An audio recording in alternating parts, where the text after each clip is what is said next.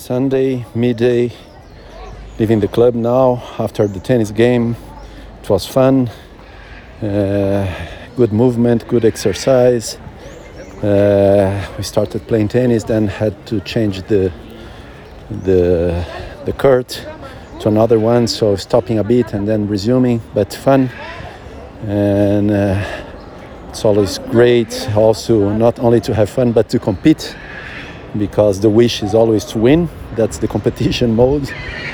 Uh, that's nice, feeling the body great, and now enjoying the rest of the Sunday.